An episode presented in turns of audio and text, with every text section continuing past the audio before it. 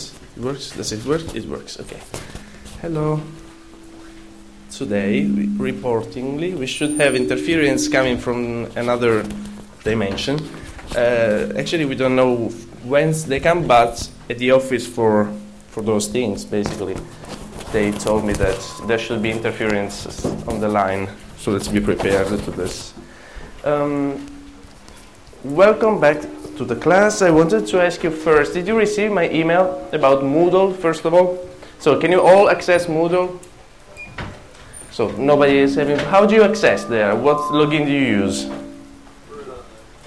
Sorry, Bruin Online, so the normal one, as I, as I hoped. Uh, that should be easy. Um, I'm going to load more images on the website of the, of the class, and next time, if we don't experience any technical problems, we should also project some images here. Uh, the archaeological evidence that you already have in your textbook. Your textbook, um, te- textbook, unfortunately, being a reader, is a black and white copy, so many details are not, are not uh, visible. Um, another thing I wanted to ask you about is have you thought about the play tomorrow? Let's do this. Norby, would you please hold this a?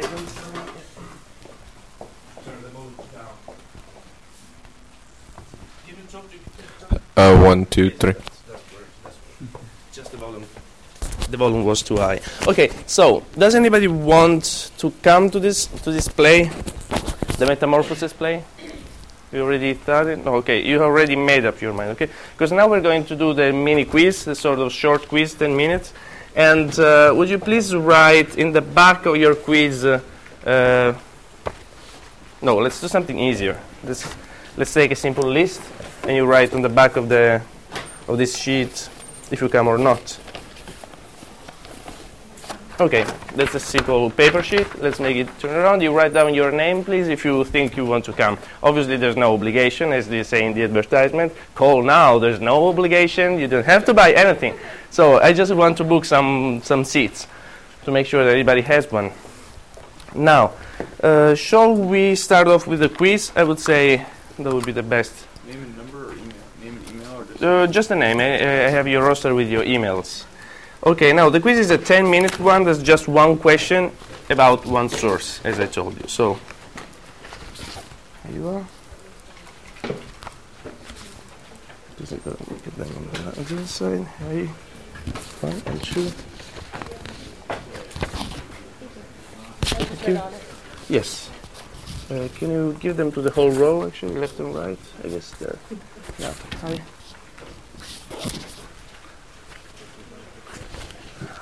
Okay. Can you do the same with your row, please? Thank you.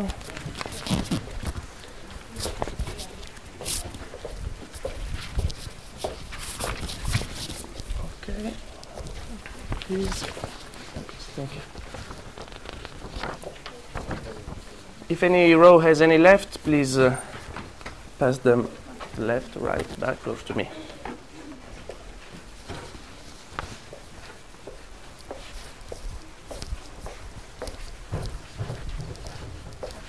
Okay. Yeah. You all have one? Third left, good. So yes, you can start. You have more or less 10 minutes. Please write down only on the one face of the of the sheet. I don't need any long. Detailed, but not long, please.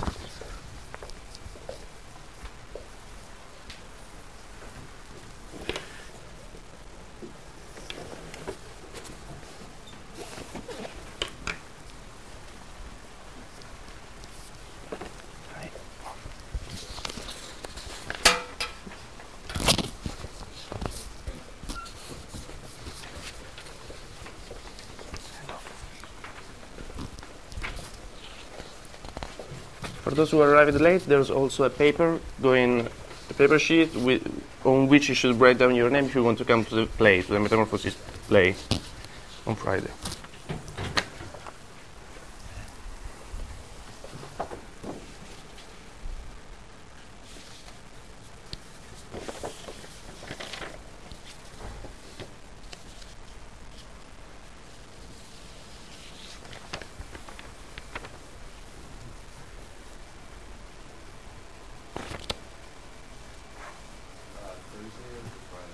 The, the play the play is on Friday at 8 p.m.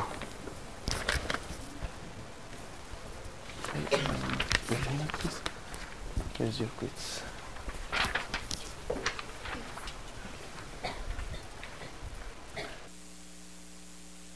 Say to each other, okay? Is this working? Hello, hello. Okay. Okay. Um, I thought I'd start with uh, going over the Familia Gladiatoria. Um, it's important and kind of interesting to remember that in these ludi, these schools, the gladiators fought and uh, well, they they lived together. They ate, they trained, they slept, and they died amongst each other.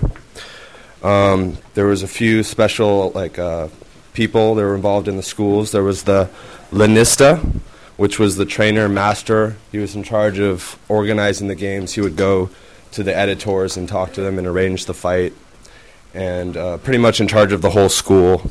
Um, but usually he was not the owner of the school. There was also, also a separate owner for financial, you know, whatever. Uh, there were also doctors, doctores.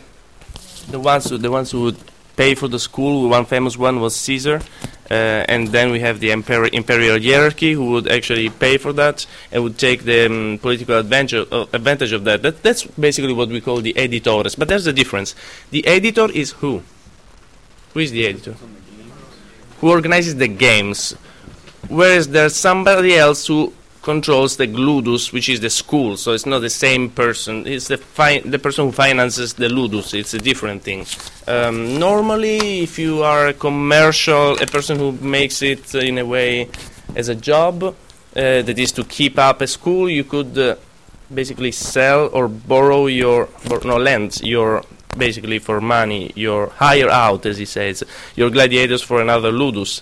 Uh, when the uh, imperial uh, imperial um, control uh, spreads over the games and, and uh, has the exclusive control over the games, we have the pro procuratores. We will talk about the procuratores being of what social range? They're the ones who actually control the ludi. What's the social class the procuratores belong to? They're just below the consuls. No, it's a social. The social classes in Rome are The elites, the question order. equestrians, so knights. They were equites. Uh, I will expand a little bit about the role of the equites, of the knights as a social class. The three social classes in Rome are who? The big social ranks. Exactly. So patricians up, equestrians in the middle, knights, and in the middle, plebeians. Okay. Um, so, as I was saying, there was a lot of special, uh, you know, instructors in the schools. There was also teachers, magistri, and uh, there was also they even had slaves for massaging the gladiators after the contest. These were called unctores. Um, unctores.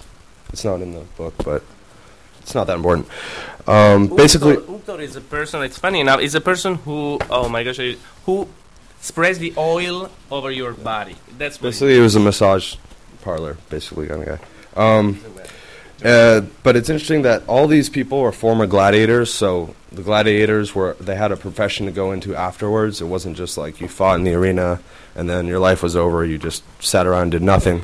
Usually, you would go into these schools and and help train other gladiators. Um, there was four four main sources that gladiators came from. Uh, there was the Auctoriate, which was uh, volunteer gladiators. People, Roman people would um, sacrifice their body and go into the gladiator school. They were condemned criminals, uh, POWs, prisoners of war, and uh, slaves or gladiators were also gotten from the slave trade. Like, I'm sure you've seen Spartacus comes, grabs them from the mines and goes off and trains them. Um, I have a question. Um, what what would be the motivation for someone to to sell themselves into or to join the Good question. gladiatorial? Um, well, you could win money as a gladiator. You can win actually a lot of money. Um, each gladiator won when they won a fight. They want a percentage of the take, whatever that was. Um, but you could actually become rich as a gladiator. I mean, there are very few cases, but uh, uh, gladiators were f- eventually freed. They can get a wooden sword called the rudis, I think. Um, and it was a, it was basically like uh, the big sport of the day. Like you, you, if you were a popular gladiator, you were like a NBA basketball star. Like you got women and you got fame, and everybody knew your name. You got meals in people's in rich people's houses. Yes, interesting enough. Well, I played basket when I was in high school. Didn't get many girls. Also because I sucked, as I told you. But maybe if I were like big one, I don't know. Well, uh, another interesting thing about the status, the money. How can you make money if you're basically a slave or a person who's making the work that is almost normally the job of a slave? Well, as I'm saying, I go back to this issue in the with the so-called Roman Revolution, meaning with the change in Roman politics and and society of the first century before Christ, first century after Christ, new social classes rise up. We have an upward mobility. I'm stealing the words of Norby, who wrote it down. Upward. By the way, this was the, the main answer to the quiz. The, the access to the quaestores was the, the way to go upward to be inserted, to be welcomed into the Senate, no? so into the uppest, into the, the highest Roman uh, elites politically. And so if you have to if you have to pay for this, it's basically like selling it out. As I'm saying, this upward mobility that not only works in terms of uh, knights, equestrians being uh, allowed to have control over char- over charges of high bureaucracy in the Roman Empire, including managing the schools of the gladiators. This is what I was hinting, hinting to before. Um, do you know well, some of yours obviously have a Christian culture, and know in the Gospels, Saint Matthew used to be a person who would uh, collect the the tax, the revenues, the revenues uh, in uh, in in the in the provinces, in a province like Palestine was. Well, what social class of Rome would be sent into those provinces mainly to manage the business of the taxes, of the taxation, to collect the money? Not the patricians. Originally, in the Roman Republic, the whole business, whole control over the provinces was in the hands of the patricians. But with the Roman Empire, we have equestrians managing this sort of business. And the procuratores is a word that normally applies to a person of, of an equestrian rank. So, as I'm saying, not only the equestrians go upwards and sort of threaten the, uh, the hegemony of the, of the patricians, the ancient nobility person, persons. Not only that, but even slaves slaves in the Roman world were allowed to own some money, to have a little sum of money, being called uh, the peculium. Peculium.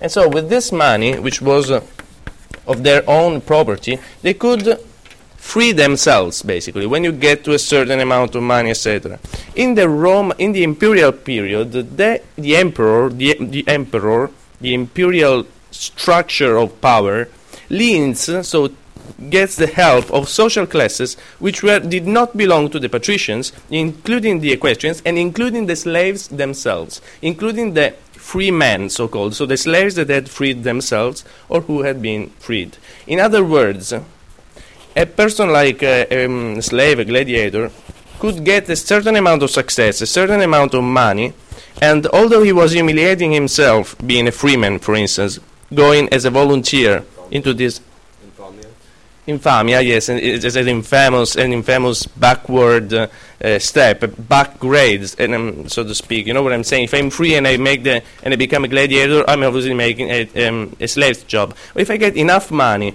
in the imperial society, there are chances for a very rich person to access higher charges and a higher social status, as opposed to the republic, where the, the, social mobility was much less than in the empire. So, in other words, the so-called Roman Republic, the so-called Roman Revolution, and the imperial uh, revolution, so to speak, was a way for any sort of lower classes to get some more access to the public sphere in terms of slaves who get their peculium, their money, they free themselves, and they can even access charges in the imperial bureaucracy. In terms of uh, uh, plebeians, obviously free people who can do the same thing, and in terms of equestrians who can access important businesses and important nodes of the public administration.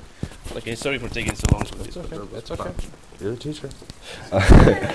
um, but basically, yeah. To answer your question, fame and fame and fortune. Like uh, elite women would go after these gladiators, and there's inscriptions to, to back this up. And also, if you are a, a warrior, this would be like a you know a, a fighter in the Roman public, this would be a good profession for you to just jump into. It would be a good way to make money. The, actually, the death rate for gladiators wasn't as high as one would expect, and I'm going to go over that in a little bit. Um, so back to the Familia Gladiatoria. Um, it's important to remember that members fought each other. So you would you would be killing someone you would you would slept next to, you would ate you know a bowl of soup with that morning, and that's a big reasons that they had these huge giant visored masks to, to cover up who they were killing. These masks of anonym- anonymity. God, I can't pronounce that word. Um, so you wouldn't see like your friend that you were killing, and um, uh, oh, one thing I wanted to go over. Um, any of you confused by the word ludi? Um, it can mean circuses, like the chariot racing, and it can also mean schools. It's from Latin ludus, masculine. So it can both mean uh, the chariot races and the gladiatorial schools. Uh, I wanted to go over victory in the arena.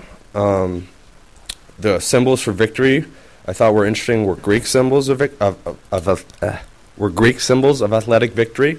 The palm branch is a classical um, symbol worn in uh, Greek athletic co- um, competitions, and more importantly, the laurel wreath was um, a prize given to um, the festival of Delphi. And I wanted to ask you a question about why did they choose the laurel wreath and not um, the olive branch from Olympia? Like, why is there any connection with the laurel wreath and Rome? Well, it's a very archaic symbol coming from a political and military sphere, whereas, as you're saying, the palm branch comes from the Greek athletic word. Um, we have all, all the um, testimonies of the laurels. I don't know where it comes from, but it's a Roman political sign as opposed to a to a athletic. What's the question? Where it comes from? Like Well, I Etruscan? I thinking, don't know. Why did they choose? Why did they choose that over the olive branch at Olympia? Be- I was thinking maybe because Delphi was more important of a site at this time, like at Well, first think- century I don't BC. know, but I I've always read texts where the lore lorry is connected with the Roman politics in a way. So they probably felt it just as a more Roman thing. It just comes. It's, it belongs to the triumph Mhm. processions, for instance. So it was felt as a Roman tradition as opposed to the Greek one. Apparently. okay, so yeah, it's important. Go ahead. Uh, sorry, just maybe some Butler's class, but um, there's a myth for Apollo and Daphne, Mm-hmm. and uh, Cupid shot his arrow at Apollo, and he fell in love with Daphne, but um, she didn't like him, so she ran away, and then her father changed her into a, a tree, and then Apollo, who's the god of like athletics and arts, like um, he said that you would grow my tree, and the symbol, Yes. know, and, and then afterwards, it was related to uh, the Yes, there are many of the Greek myths are, are explanations for things that are already there, and so they're called. Thank you for what's your name, by the way? Your name, please. Wendy. Okay, probably. Um, in Greek, we have a word which is aition, A-I-T-I-O-N, meaning meaning reason, cause.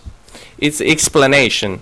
Many myths are explanations for things that belong to the historical times. So the Romans basically have this uh, connection between the laurel tree and Apollo, and they sort of be of create back a myth that explains how this originated in a fantastic and a mythological way. This is the, the, the, the, the myth for that. Obviously, we cannot take any Roman, any historical information out of that because they're all inventions. Some of the myths actually can still give us traces of archaic memories of uh, uh, historical facts, like the War of Troy, uh, that actually is a reflection of a real struggle between uh, um, the Myce- Mys- Mycena- mm, the Mycenae, okay, the Mycenaic civilization, and uh, Eastern uh, Anatolian civilizations in the second millennium before Christ. Okay, but please. Thank you. So some of the important things that they discussed in this chapter were uh, the signals for surrender. Um, a defeated opponent would raise his right arm to uh, signal that he was giving up. And then once he did this, it was up to basically the crowd, the audience, and, well, ultimately the editor to decide if he lived or died. Um, uh, most people would think uh, from Hollywood depictions that most of the gladiators died in every contest. Simply is not true. Um, gladiators were expensed. Like uh, the editors paid for the gladiators, and so killing them, they would have to. They'd basically would be losing money. Uh, I don't know if the statistic is right, but I read about 20% of the gladiators uh, would live in, in, a, in a day's fighting. So about one fifth. And then um, the crowd is participation itself. When they wanted to release the gladiator, if they thought he'd done a, a good performance and had given it his all, would uh, yell "missio," M-I-S-S, M-I-S-S-I-O, uh, meaning release or sent away, and they would uh, signal it with a thumbs up. Oh, uh, I'm sorry. Is that right? Thumbs down. Thumbs down. Well, I screwed this up. Um, do you know what it is? It's What? thumbs to the side and thumbs down. Okay, uh, actually, thumbs down were not down, but up to say that he would die. Do you remember what in the read? It's in the reading at the beginning. People tend to think that thumbs down mean means kill him. Actually, it's the other way around. Yeah. And then thumbs. Yeah. And thumbs, I guess, this Thumbs to the side, right? Meant release. Yes, Yeah. So not like. Go ahead. Did you say that one fifth lived or one fifth died? One fifth lived. I mean, s yeah, one fifth died. Sorry. one fifth. One than we fifth- expect, no? Yeah, less less than you would expect. Not basically only a, couple of them would die every fight. Um, also, I thought it was interesting this uh, thing about the torso being exposed, uh, symbolizing your readiness to die, like your belly, giving up your, literally your body exposed. Uh,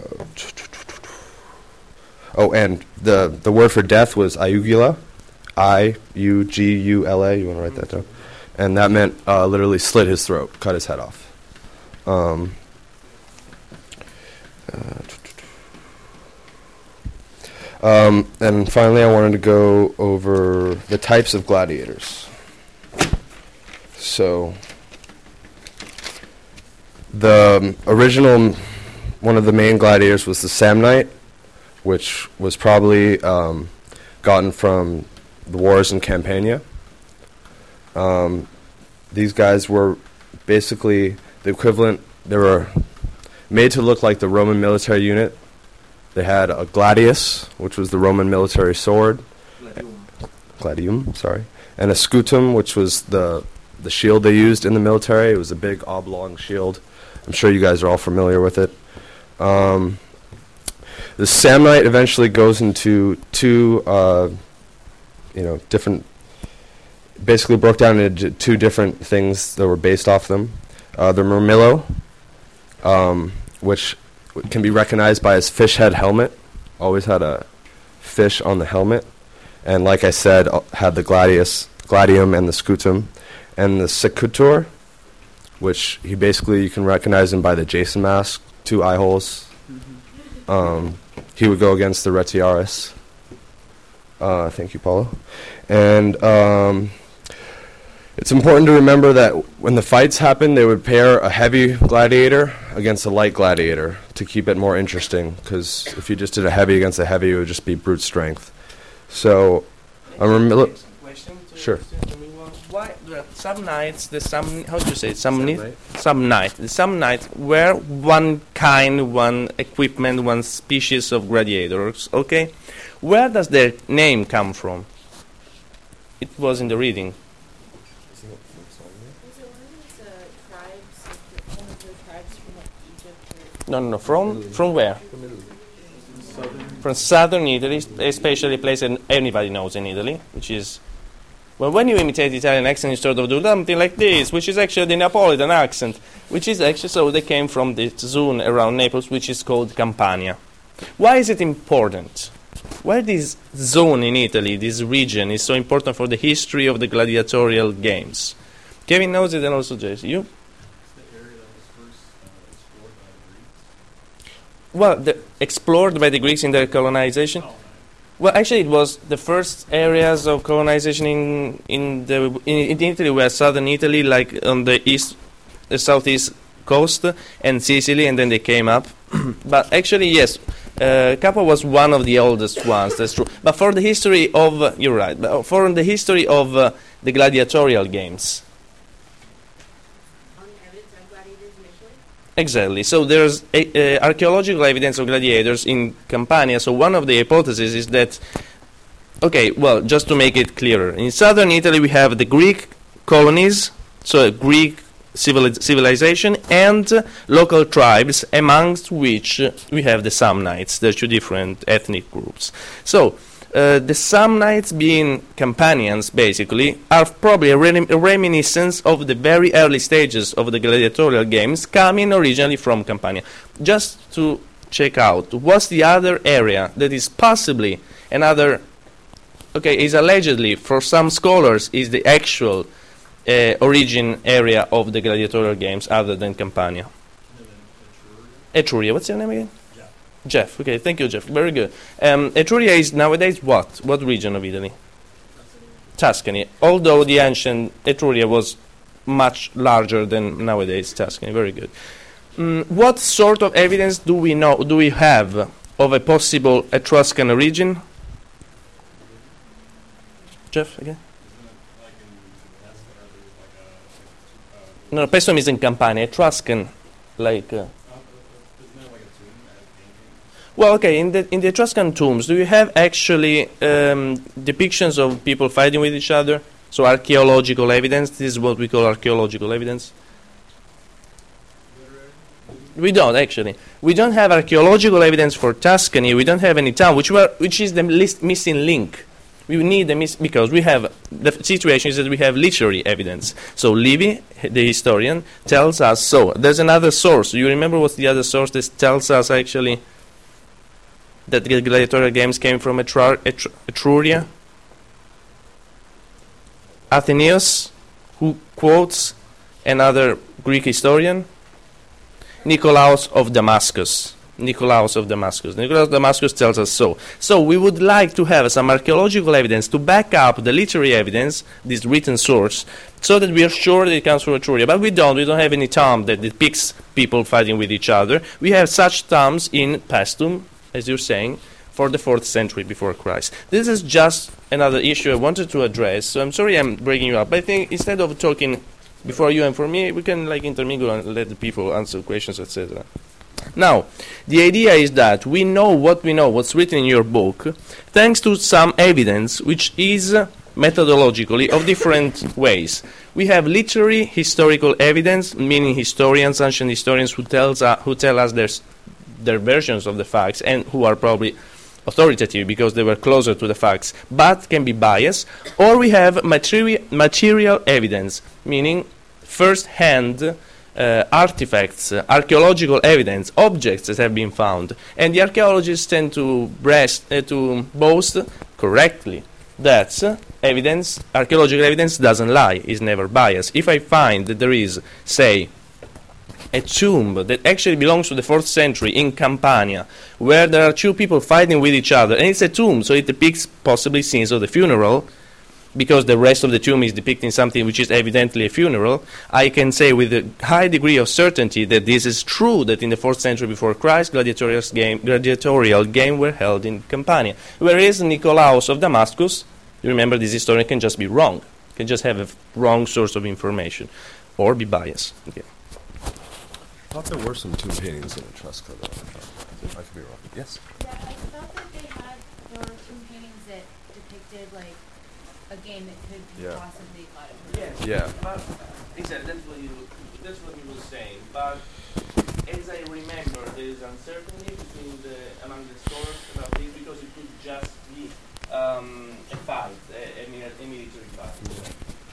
Is not certain. Whereas uh, there is a consistent number of tombs in uh, in uh, Campania, in um, okay, uh, in the Naples and especially.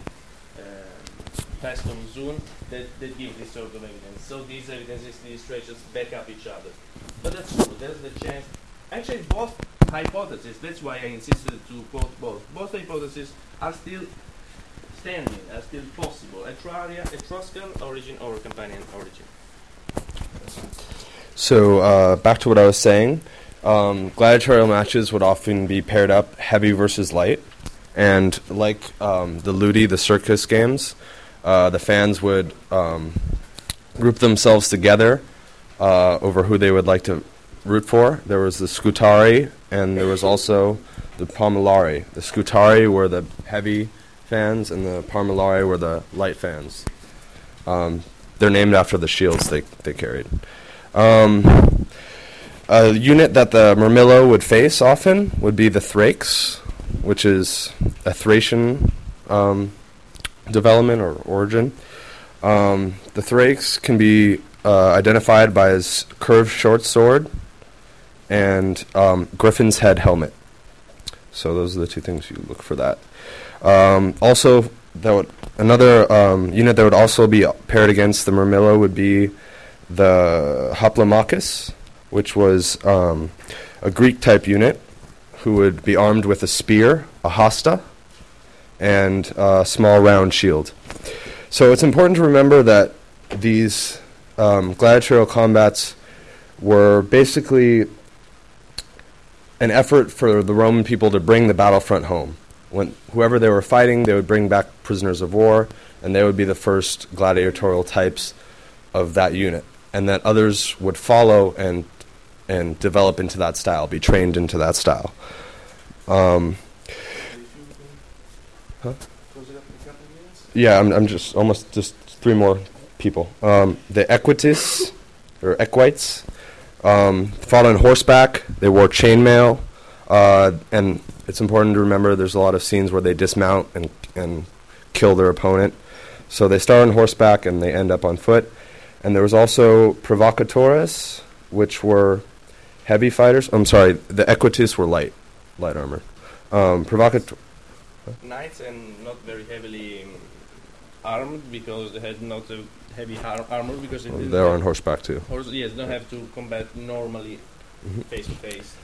And the last stage, stages of a battle. Another one brought up is the provocatores, uh, heavy heavy armored, um, a mixture of Roman and Gallic ideas.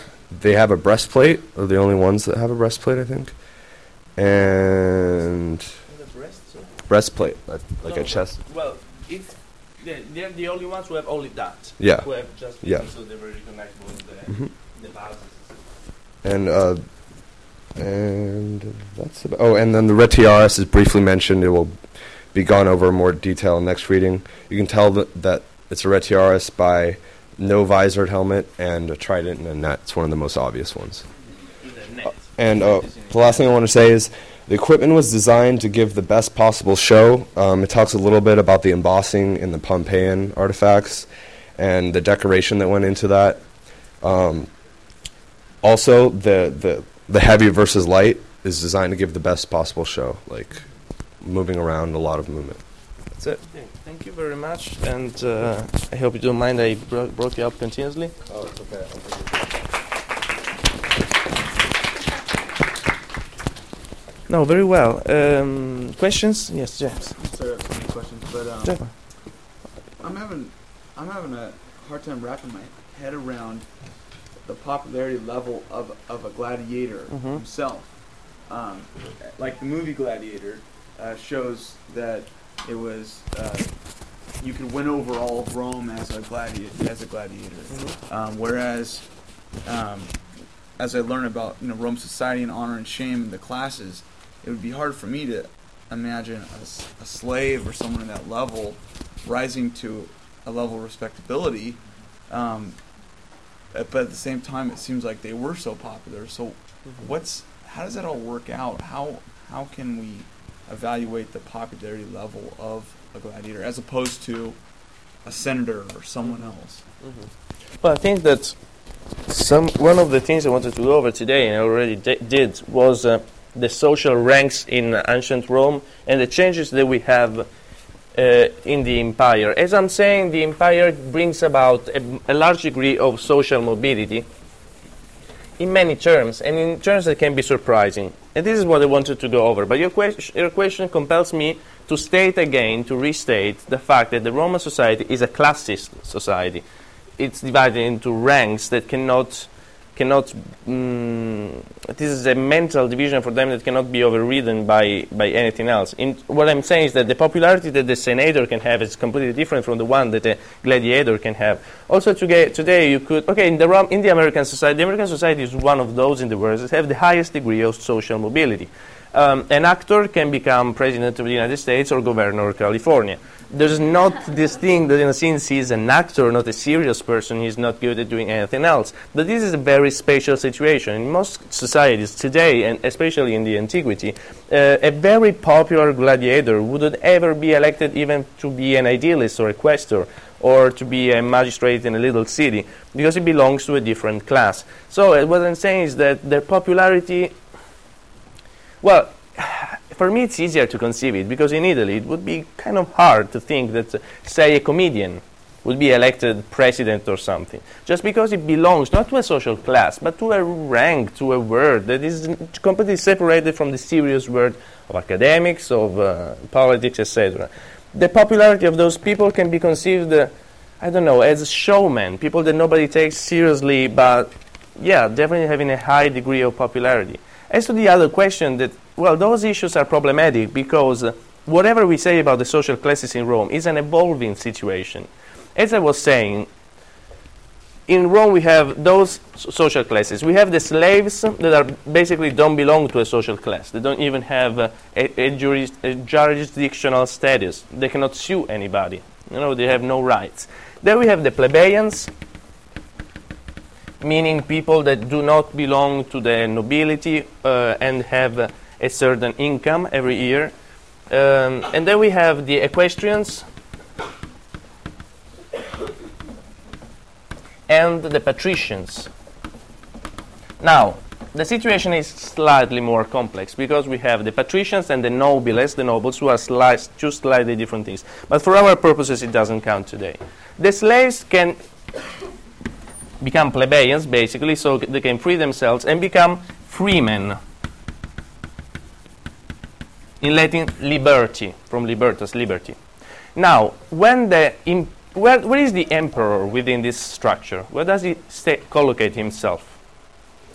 Obviously, high above, at the top of it. But above anything else, the emperor belongs to the patrician class, although Caesar, etc., and also Octavian, Caesar in particular, did, did not belong to the oldest families of Rome. He sort of makes up a, a, a genealogy of himself. But okay, the important thing when you create a power that is over the republic of the nobles, because this was the Roman Republic, this, a sort of uh, oligarchy republic, what you want to do is to separate yourself from the patricians and make sure that the patricians don't gain control over the state and you are over them. That's the reason why Augustus gets support and gives higher ranks in the bureaucracy, including the organization of the games, to people belonging not to the patrician rank, who already had enough power, but to the equestrian ranks and even to a social class that we wouldn't expect. Some people in the highest degrees, sometimes, of the imperial bureaucracy and court belong to which social class of those? To the freemen. And there is a literary text which is called the Satyricon of Petronius, where there is a group uh, of freemen in a banquet that told that had become shamelessly rich, and uh, some of them had got charges and magistracies in local municipal administrations, and we find very powerful freemen at the court of Claudius, for instance, the emperor. Now, the idea is that you join yourself, you get the help of people who cannot threaten you. You, the emperor, get the help of social classes that are making this upward social mobility, thanks to you, that owe everything to you, and that you don't fear. In the gladiatorial games, where do we find the equestrians? Who are the equestrians that take care of something of the gladiatorial games? Do you remember that? The procura- procuratores we've been talking about. The procuratores basically manage the schools. This, it is not a little, this is a big deal because managing a school meaning, means that you have control basically and you train and you control a group of people who are a very violent, highly trained group of warriors. Okay, do we remember what I said it before, but just as a sort of review, who's the so, who's the Roman politician who would own in Campania a gladiatorial school in the first century before Christ? Julius Caesar. Now, after so in the Republic, we have patricians basically owning the gladiatorial schools like Caesar, so important poli- po- politicians, and organizing the games. In the imperial times, who controls the who is the procurator? Who controls the schools? The equestrians, the procuratores, who are who belong to the bureaucracy and so depend on the emperor. An equestrian couldn't ever become an emperor. A patrician could and does all the time. You know, whenever there's a, a switch, a change in the dynasty, there's always another patrician, like the Flavians, who belong to the, to the social class. Well, now, an equestrian couldn't. So the schools are organized by equestrians. The games are organized by whom? This is different, you know, the schools and the games. Who organizes the games? The editor in the Republic, in the Republican world. The editor was a patrician, but in the in the em- in the empi- imperial period, in the city of Rome, who does it, Kevin? Depends on which official, something like or Quaestors or Praetors. Exactly, but in any case, is somebody who does it on account of the emperor, and officially, the editor with capitalized E in the, em- in the empire is only the the emperor. I am so sorry. There, there were there were a couple of things more I wanted to talk about other than the social mobility in terms of Ludi schools and familia. But one thing is important to say, um, and I forgot. It's so important that I swear. What did I want to say? Oh my gosh, whatever. Okay, if I remember it, I write you an email. I'm sorry, but okay, doesn't matter.